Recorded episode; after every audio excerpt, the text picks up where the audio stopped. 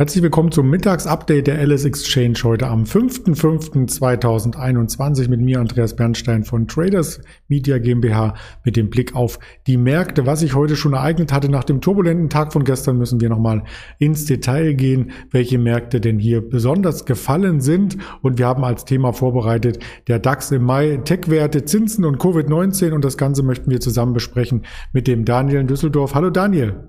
Hallo Andreas, Mahlzeit.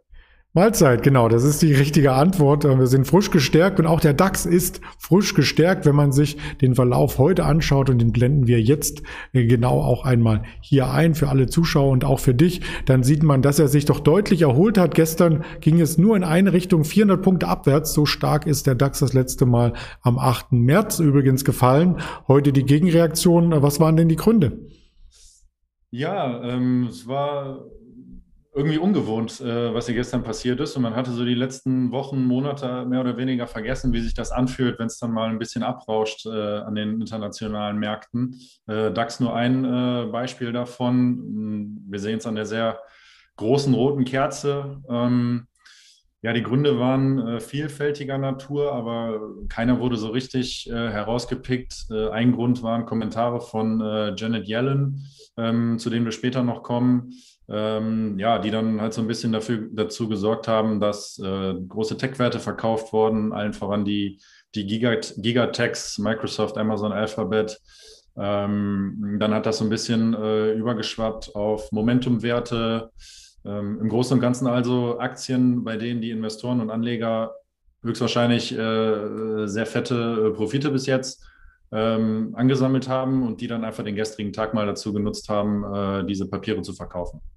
Man hat ja auch die alte Börsenweisheit im Hinterkopf. Von Gewinnmitnahmen ist noch niemand arm geworden letzten Endes. Wir haben gerade uns den Nasdaq angeschaut und da gibt es ja einige Unternehmen, die sind im Nasdaq und im S&P 500 repräsentiert und die schlagen da natürlich auch ähm, entsprechend doppelt durch. Dazu haben wir ein paar Beispiele mitgebracht. So klein und süß der Bär hier sein mag, er ist natürlich für Anleger ähm, nicht gewünscht auf dem Parkett. Da möchte man doch steigende Kurse sehen, aber so ein Stück weit Rücksetzer ist vielleicht dann auch wieder irgendwann ein Einstiegsgrund. Man sieht heute leicht im Plus, die Apple, die kam ja gestern auch gehörig unter Druck. Das ist richtig. Äh, der Bär äh, im Bild ist tatsächlich etwas kleiner als der, der gestern sich in den Börsen rumgetrieben hat. Ähm, auch Apple äh, ist da mit, mit unter die Räder geraten. Ähm, gestern mit der 106 ja, gekämpft. Ähm, haben letzte Woche sehr starke Quartalszahlen gebracht, ähnlich wie eigentlich alle äh, Gigatech-Unternehmen äh, aus Amerika. Apple ist in allen Bereichen ähm, gewachsen im Vergleich zum letzten Jahr, auch im Vergleich zum letzten Quartal. Also sei es äh, bei den iPhone-Verkäufen, bei den ähm, MacBooks, bei der Service-Sparte, die Wearables, wo dann die Smartwatches und sowas dazu gehören, Fitness-Tracker sind auch gestiegen und auch die Service-Sparte, wo dann eben ähm, so Geschichten wie äh, Apple Podcasts oder äh, Apple TV auch dazu gehören. Alles ist gewachsen, alles ist über den Erwartungen gewesen, aber trotzdem ähm, hat man das äh, Gefühl, dass es den äh, Anlegern aktuell nicht so richtig reicht und ähm, nach solchen Nachrichten dann einfach, wie gesagt, schon äh, gerne auch mal Gewinne mitgenommen werden einfach. Hm. Dasselbe kann man eigentlich auch zu Microsoft sagen. Da waren die Ergebnisse ja auch super. Wir sind hier auf ein Allzeithoch geklettert und jetzt wird so ein Stück weit auch der Gewinn eingestrichen. Ganz genau, ja, so sieht's aus. Also Microsoft hat nicht so extrem äh, über den Erwartungen gelegen wie beispielsweise Apple und äh, Amazon oder auch Alphabet. Ähm, dementsprechend äh, nach den Zahlen auch äh, sofort ein bisschen schwächer gewesen, aber auch hier durch die Bank ähm, solides Wachstum. Man darf nicht vergessen, das Unternehmen ist fast äh, zwei Billionen wert. Ähm, da ist also ein, ein absoluter Gigant und ähm, wenn so ein Unternehmen dann noch mit 15 bis 20 Prozent je nach Sparte wachsen kann, dann finde ich das ähm, sehr ordentlich.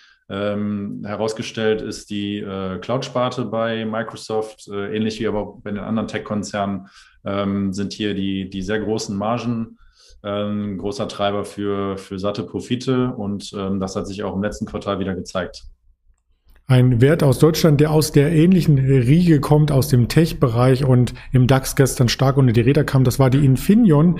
Ähm, da hatten wir auch jüngst eine Kursrallye gesehen und Ergebnisse, die über den Erwartungen lagen. Also die ähm, Aussichten für das Gesamtjahr aus dem Februar wurden noch einmal nach oben revidiert, aber insgesamt nicht so stark, wie vielleicht Anleger gehofft hatten. Und das könnte ein Indiz dafür sein, dass hier auch die Anleger erst einmal in Deckung gehen, abwarten, was im nächsten Quartal geschieht. Es sollen Milliardeninvestitionen in den Chipsektor getätigt werden, denn der Chipsektor, der legt sich ja auch so ein bisschen lähmend auf andere Branchen, richtig?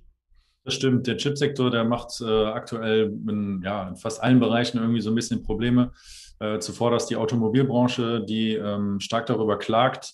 Ähm, kürzlich war es, äh, ich glaube, der CEO von äh, PSA, der gesagt hat, dass er davon ausgeht, dass die äh, Knappheit der Chips ähm, auch nächstes Jahr noch einige Milliarden kosten wird, weil eben äh, einige hunderttausend Autos weniger produziert werden können ähm, als noch im letzten Jahr und äh, ohne eben dieses Problem der, äh, der Lieferengpässe im Chipsektor. Hm, das wird also uns weiter beschäftigen, auch hier in der Berichterstattung. Und du hast äh, schon angedeutet, Janet Yellen hat gestern etwas verlauten lassen. Das möchten wir auch nochmal hier hervorheben. Ich habe sie nicht komplett eingeblendet. Sie ist uns ja bekannt als Ex-Notenbank-Chefin, also von der FED, die Chefin, was jetzt Jerome Paul bekleidet das Amt und ist jetzt Finanzministerin, also mit den besten Verflechtungen und hat vielleicht äh, einen Riecher, wie es in Zukunft da weitergehen könnte. Ja, sie hat vielleicht einen Riecher, wie es weitergehen könnte, aber ich habe so ein bisschen das Gefühl gehabt, dass sie sich gestern äh, ein bisschen verplappert hat, denn ähm, sie hat äh, morgens in einem äh, Zoom-Call, ich glaube mit dem Wall Street Journal, ähm, gesagt, dass ähm, sie fürchtet, dass die USA ähm, so ein bisschen in eine überhitzende Wirtschaft äh, hineindriftet und dass man dagegen mit steigenden Zinsen hervorgehen müsste. Ähm, das hat dann eben, wie gesagt, zu diesem Sell-off gesorgt, gestern insbesondere bei den Tech-Werten, die immer sehr ähm, von den Zinsen abhängig sind.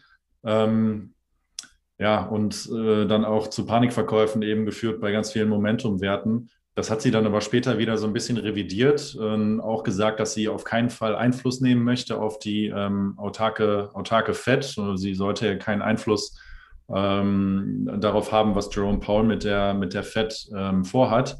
Ähm, hat aber gesagt, dass es das Eigentliche, was sie aussagen wollte, nicht ist, dass die äh, US-Wirtschaft überhitzt, sondern dass die Fed alle Instrumente hätte, um gegen eine Überhitzung der Wirtschaft äh, vorzugehen, ohne das Wachstum äh, kaputt zu machen. Und daraus bildet sich eben die Quintessenz, dass ähm, sobald wir auch nur ansatzweise das Gefühl haben, dass die Fed ein bisschen strafft und die, äh, die Lockerungen endet, die äh, aktuell noch kein Thema sind, aber irgendwann, dann kann es äh, zu größeren Abverkäufen und zu einem sehr nervösen Markt durchaus kommen. Aber gut, gesagt ist gesagt und der Markt hat direkt ähm, reagiert und wir haben das ja von Donald Trump auch schon ein paar Mal miterlebt, dass er so in Richtung Fett was sagt, ähm, wo er danach wieder zurückrudert oder auch nicht. Also da gibt's ja immer mal ähm, Angriffspunkte an die Notenbank, die sich aber davon nicht beirren lässt. Also insofern denke ich, ähm, war das eine Schlagzeile, vielleicht auch nur eine Eintagsfliege. Man wird sehen und man wird auf andere äh, Branchen schauen, denn neben den ähm, Software, neben der Softwarebranche ist natürlich auch die Impfbranche hier stark im Fokus. Was macht der Biotech-Sektor? Das ist die Frage an dich mit den größten Vertretern, die wir hier einmal mitgebracht haben. Die sehen ja teilweise auch sehr, sehr stark aus. Eine BioNTech hat sich im letzten Monat verdoppelt. Genau, das ist äh, genau die Entwicklung von BioNTech ist atemberaubend im letzten Monat gewesen. Ähm, auch wieder ein sehr starker Momentumwert. So ein bisschen das Gefühl, dass die ähm, Investoren über das letzte Jahr ähm, nicht so richtig bedacht haben, was für eine, ähm, was für eine Intelligenz äh, hinter BioNTech steckt. Also man war neben Moderna am schnellsten mit, einem, mit einer Rezeptur für einen Impfstoff, Impfstoff da. Man hat für die nächsten Jahre ähm, gigantische Umsätze mehr oder weniger garantiert. Äh, Pfizer hat gestern gesagt, dass sie mit dem äh, Covid-Impfstoff 26 Milliarden einnehmen werden. Die Hälfte davon geht an äh, BioNTech. Ähm, das ist natürlich ein riesen, ähm, ein riesen Cashflow, den man vor anderthalb Jahren so nicht äh, auf dem Schirm hatte, der sehr viel in äh, Research and Development gesteckt werden kann, mit dem äh, andere ähm, Forschungsbereiche vorangetrieben werden können. Und das sorgt für enorme Kursfantasien in, in BioNTech. Unternehmen mittlerweile jenseits der 30 Milliarden Market Cap ähm, ja, und gestern kam es dann eben zu einem äh, relativ starken Abverkauf von in der Spitze knapp 185 auf äh, ungefähr 140 Euro. Das ist jetzt in dem Chart äh, so gar nicht so richtig sichtbar. Ähm, ja, wie gesagt, da war dann schon Musik drin, weil äh, da richtige Stop-Loss-Wellen getriggert wurden. Mhm. Klar, weil nach so einem Anstieg, da geht's auch mal schnell in die andere Richtung. So ähnliche Anstiege, nicht ganz so stark, haben wir auch bei Moderna gesehen. Die kratzen derweil am Allzeithoch. Genau, Moderna ist knapp äh, unter dem Allzeithoch, das ist richtig. Ähm, auch hier äh, starkes Momentum im Moment, ähm, haben sich auch im Vergleich zum, zum Monatsbeginn ähm, um 50 Prozent steigern können. Ähm, ja, und ähnlich sehen die, äh, die Charts äh, anderer, kleinerer Impfhersteller auch aus. Ähm, ein bisschen konträr dazu ist, äh, ist äh, Novavax, wenn wir noch eine Folie weitergehen. Ähm, die befinden sich aktuell eher in einem, in einem Abwärtstrend. Ähm, Joe Biden hatte hier unterstützend gewirkt. Hatte, letzte Woche war es, glaube ich, äh, Novavax in einer Rede äh, an die Nation genannt. An dem Tag ist die Aktie um 15 Prozent angestiegen. Ja, seitdem äh, ist auch da so ein bisschen die Luft raus, äh, von über 200 gefallen auf unter 150. Ähm, sehr schwer zu bewerten, diese Unternehmen und ähm, deswegen eben auch diese sehr hohe Volatilität. Und ähm, CureVac hattest du eben auch schon im Bild. Die äh, werden ja diesen Monat erwartet mit ähm, Studienergebnissen und da ist eben auch sehr viel Fantasie drin und ähm, da bin ich auch gespannt, was dabei rauskommt. Ja, nicht nur Joe Biden hat viel zu erzählen, sondern natürlich auch wir. Und du hattest Apple Podcast erwähnt. Da sind wir auch vertreten übrigens, auch bei dieser, auf Spotify, auf YouTube sowieso, auf Twitter, Instagram und Apple Podcast. Insofern war das wieder sehr informativ mit dir, Daniel. Ich bedanke mich recht herzlich und wünsche dir noch eine erfolgreiche Handelswoche. Danke, die wünsche ich dir auch. Bis demnächst. Das wünschen wir auch unseren Zuschauern. Hören wir uns morgen gerne vorbörslich wieder. Bis dahin bleiben Sie gesund. Alles Gute. Ihr Andreas Bernstein.